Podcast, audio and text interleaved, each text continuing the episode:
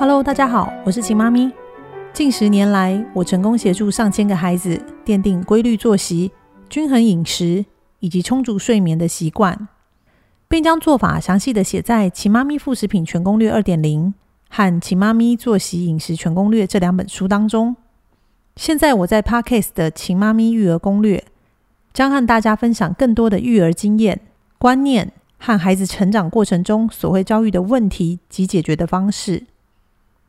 今天要跟大家分享的是，什么是生理时钟卡住？生理时钟卡住，就是孩子在半夜特定的某些时间，每天都会起床。例如，每天凌晨两点左右，孩子就会自动醒来，或没有醒来却起身说话、玩耍、哭闹。有时候，因为持续性的生理时钟卡住，长辈们都会将其归咎于非自然现象。甚至叫父母带着孩子去收经拜拜。的确，生理时钟卡住的孩子会在半夜自己说话、哭闹、玩耍，大一点还会下床走动。但为什么会导致生理时钟卡住这件事情呢？原因在于，当孩子白天若受到人事物的刺激或玩耍过头、过度兴奋或害怕，都会导致孩子在半夜的时候讲梦话、做梦。梦游等等的梦境反应，而很多父母遇到这样的状况，就会开始安抚、抱起、喂奶，甚至叫醒孩子。那孩子的生理时钟就会以为，每天的这个时间，我就是要起床，就是要喝奶，爸爸妈妈会起来陪我，所以孩子。就会每天同一时间起床，误以为半夜就是要醒来。但是父母该如何去判断孩子是不是生理时钟卡住呢？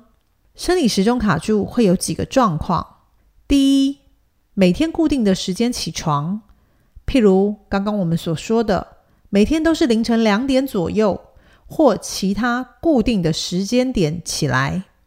而生理时钟卡住，只要发生了，就会一直持续在同一时间起床，直到整个生理时钟恢复正常为止。第二，当孩子醒来的时候，会自己在床上说话、玩耍、哭闹、呆坐，但不见得会呼唤任何人。父母亲叫他、抱他的时候，他也没有任何与父母互动的反应。第三。即使父母强制喂奶或强制抱起，孩子也可能只喝个几口，甚至不喝，还会把父母拒绝推开。第四，孩子的眼睛不见得会睁开，因为孩子根本没有醒。第五，不管父母怎么抱、怎么摇、怎么哄，孩子还是一直哭个不停，也睡不着。甚至不理会父母的任何举动。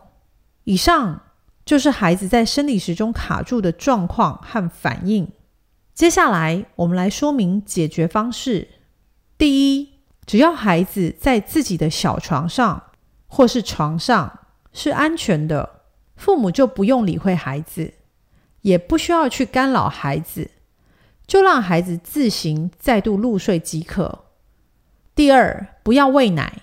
不要把孩子抱起，不要起床走动，不要互相对话，不要跟孩子对眼，不要做任何的事情去干扰孩子，否则隔天孩子可能会同一时间起床。以上就是今天的分享，不管孩子几岁都适用。